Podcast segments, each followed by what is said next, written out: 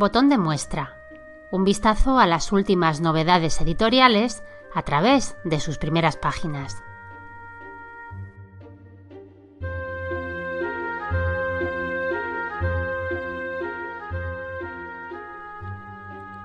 Un podcast de libros de Teresa Miss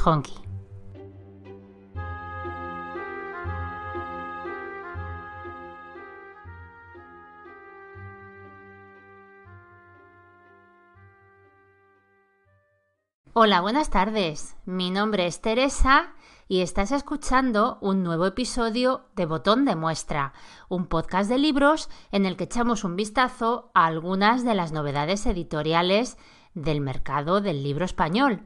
Hoy le toca el turno a un libro editado por Maeva Young que se llama El olor de las casas de los demás, un libro de Bonisú Hitchcock que tiene 264 páginas y que ha sido traducido por Sonia Fernández Ordaz. Un libro que en papel cuesta 14,15 euros y en Kindle 9,49 euros.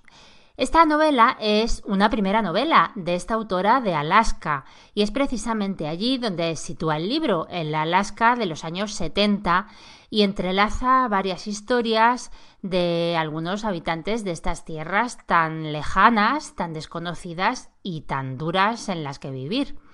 Bonisú Hitchcock sabe bien de lo que habla porque es periodista y ha viajado por toda Alaska como reportera de la radio pública y antes trabajó bastante tiempo también en la pesca, o sea que es una señora que se ha pateado bien esas tierras.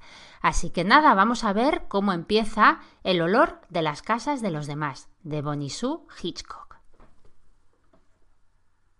Prólogo. ¿Cómo era la vida en aquellos tiempos? Ruth, 1958-1963. No puedo dejar de recordar cómo era la vida en aquellos tiempos, cómo mi padre salía a cazar lo que íbamos a comer, cómo colgaba a curar los ciervos en el garaje y cómo las patas de los ciervos se abrían cuando les hendía el vientre, con las pezuñas en punta como los dedos de las bailarinas de ballet. Lo observé cientos de veces mientras cortaba la carne de la parte trasera del animal. Aún me parece escuchar el sonido del cuchillo cuando el metal tocaba hueso. El costillar era el mejor corte, mi favorito, y papá lo separaba de la columna vertebral del ciervo con la misma delicadeza con la que mamá rizaba los lazos para adornar los regalos. Llevaba la carne fresca a casa en sus manos desnudas y dejaba un reguero de sangre desde el garaje hasta la cocina, que manchaba el brillante linóleo de mamá.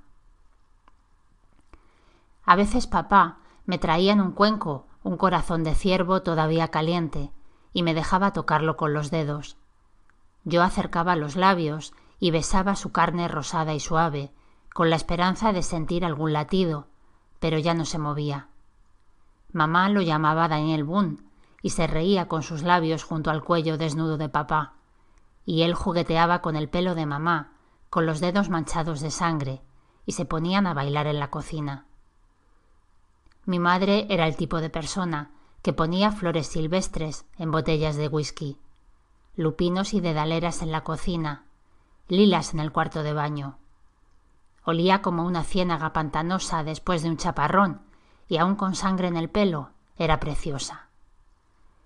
Mi caballete estaba instalado en la encimera, así que podía observar cómo mamá guisaba la carne mientras yo pintaba vestida con el tutú que papá me había traído de uno de sus muchos viajes al exterior.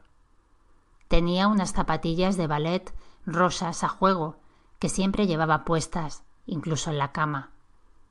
Mamá me ponía por encima una de las enormes camisas de franela de mi padre, para no estropear mi tutú especial. Me llegaba hasta los pies. Las mangas estaban tan remangadas que parecía que tenía unos bollos abultados de canela en lugar de brazos. Intentaba conseguir el mismo tono rojo que el pelo de mamá, pero casi siempre mezclaba colores y al final no conseguía más que marrón. A menudo papá decía cosas que yo no entendía, como que si adquiríamos categoría de Estado Probablemente perderíamos todos nuestros derechos de caza y los federales agotarían la tierra. Mi mente de cinco años pensaba que adquirir categoría de Estado era tener un coche nuevo con un morro enorme. No sabía quiénes eran los federales, pero papá parecía pensar que iban a decirnos cuánto venado y salmón se nos permitiría comer. La barriga de mamá se había puesto enorme y redonda, e incluso yo sabía que eso significaba que pronto habría una boca más que alimentar. Papá le levantaba la falda y le besaba el vientre abultado de la misma manera que yo había besado el corazón del ciervo. ¿No se mueve? le preguntaba yo. La tripa de mamá era tan blanca como el vientre de una cierva. Desde luego, este sí sigue latiendo, decía. No hay de qué preocuparse. Al final resultó que adquirir categoría de Estado no era tener un coche nuevo, sino algo mucho, mucho más importante. Y papá tuvo que volar a Washington, D.C. para intentar evitarlo, un lugar donde debía enseñar el pasaporte incluso para bajar del avión, y donde nadie pescaba ni cazaba, y tuvo que comprarse unos zapatos nuevos para ir a una reunión a explicar por qué los habitantes de Alaska no querían la categoría de Estado. Excepto unos pocos, pero esos no eran amigos de mi padre.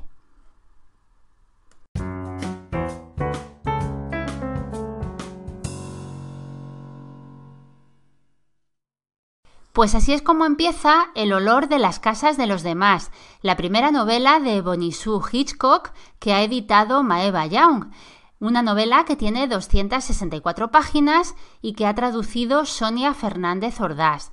El libro cuesta 14,15 euros en papel y 9,49 para Kindle.